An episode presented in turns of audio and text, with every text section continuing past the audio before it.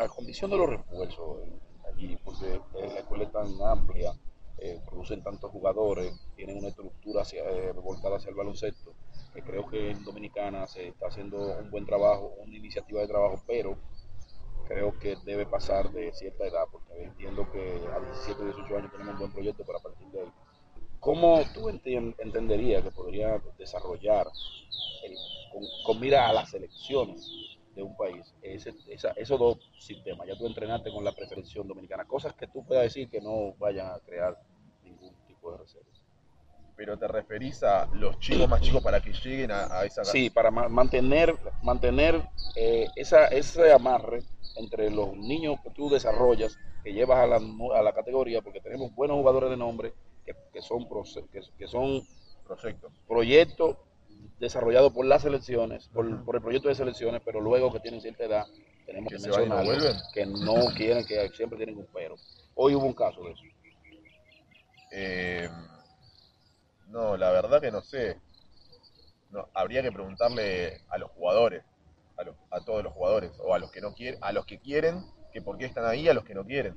Claro. A mí, por ejemplo, si me dicen venía a la selección y, bueno, le pregunto o voy y la paso mal, y bueno, no, de última, la próxima que, que vuelva a la selección no iré, o no sé, habría que hablarlo con cada jugador. No todos los jugadores son eh, tienen la misma situación. Yo creo que capaz algunos deciden, que también es su decisión, no ir por que, porque no tienen ganas, claro. y otros que quieren ver a la familia, Descanso. descansar, o simplemente no quieren ir a jugar a la selección. Por, por- para es el mí- pretexto que más se usa, descanso. Una cosa, Sin embargo, yo veo a Luca Doncic, que lo eliminan hoy a los tres días, que está en Eslovenia con su camiseta. Yo creo que eso, mu- eso tiene mucho que ver con, con el sentimiento patriótico. Tú dijiste ahorita de una manera que se notó que te interesa, no me sé el himno. O sea, para nosotros es una tarea porque tú lo, tú lo sacaste. O sea, Sí. eso existe en ti. No me sé el himno de lo que realmente es mi patria. Y eso es un tema im- importante. Entonces, si tú no sientes representar tu país, hay jugadores como, como Anthony Town, como otros que quizá Charlie Villanueva, que, que no influimos tantos en ellos, que pueden tener ese derecho, pero hay jugadores que el Estado invirtió en ellos, que es a lo que yo me refiero. Cuando aquí el Estado invierte en ti, que te desarrolla desde niño, y luego tú, cuando tienes el nivel que yo necesito, tú me das la espalda y me pones de pretexto muchísimas cosas, ¿quién paga todas las pelotas que yo rompí Sí. contigo? Es la pregunta mía. Bueno, por eso mismo habría que preguntárselo a los jugadores el por qué. Eh, eh, eh, te entiendo, que- te entiendo. Tu respuesta es la correcta. No, claro, Pues claro. está manejando la situación. Bien, perfecto. Pasa- vamos al otro Una tema. cosa, Vamos al otro tema. una Vamos al cosa, otro tema. Ya tú. Pero para, es exactamente lo mismo, claramente, claramente, eh, eh, no sé, las diferencias. Si a mí me llaman de un club y yo no quiero ir, eh, no voy. Sí. Se hace una vez al año, la única diferencia es que repre- re- representas a tu país.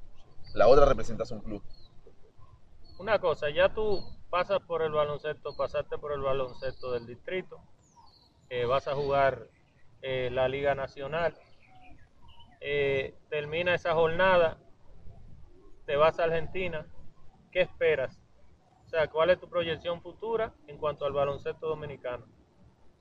Eh, yo tenía pensado la- la- el año que viene volver, después de terminar la Liga Argentina, Sí, eh, porque la verdad me abrió muchas puertas venir para acá.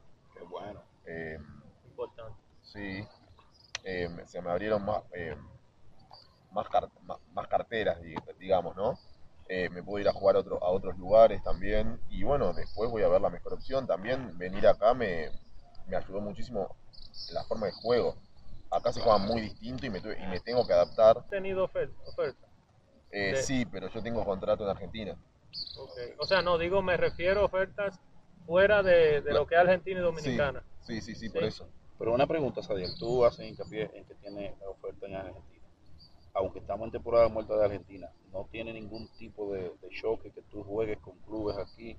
eh, fuera, aunque la, la Liga Argentina todavía no, no empieza, tú tienes que tener algún contra, algún seguro, una garantía de algo, o el club que te, que te tiene bajo contrato tiene algunos derechos sobre tu, sobre tu juego. Sí, claramente. ah, Yo Sí. tengo contrato en Argentina con el Club Regatas Sí. y yo les pedí permiso para venir para acá.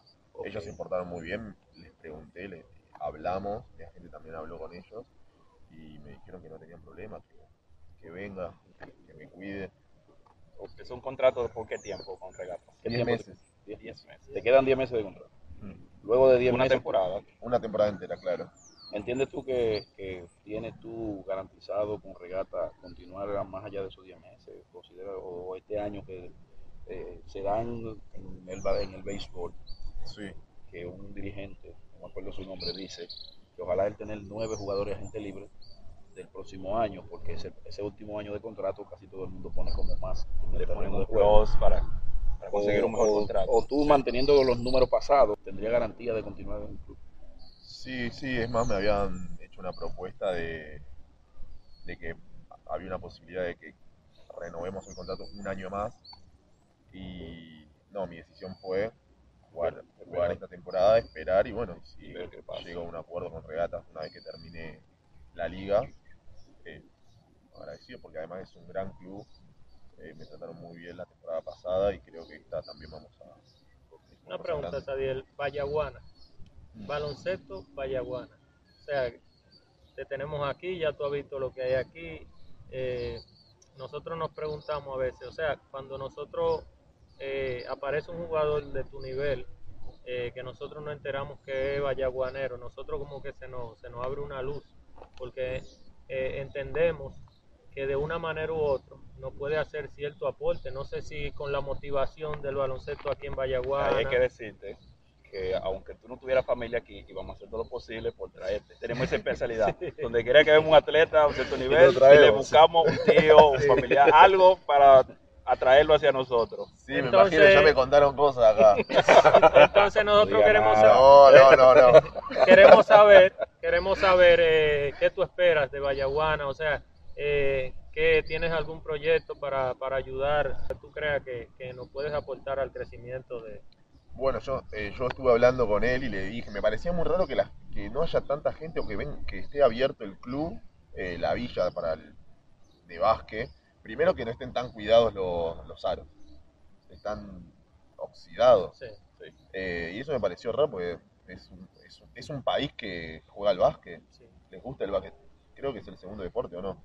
O sí, tercero. sí, sí, no, el segundo. Sí, Bueno. sí, segundo. Está ahí Y- con el béisbol. Y si tú supieras, hay más canchas de básquet, obviamente por su tamaño, Mm. que Sí, no, De béisbol. claro. ser- en todas las escuelas hay una cancha Sí, de eso básquet. te iba a decir. Es una cosa rarísima. Yaguana tiene una, una estructura deportiva altamente fuerte eh, en 19 disciplinas deportivas Sí, eso que se sé. convierten en Muy una competencia eh, campal por los talentos.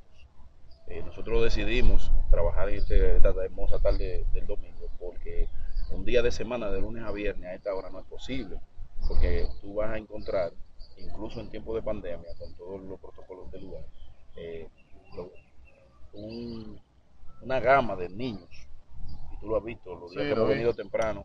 Sí. Entonces, cuando nosotros encontramos un talento, el baloncesto tiene una nomenclatura que necesitas alguna, de, de algunas especialidades Características. algunas características y aquí se compite mucho por el talento.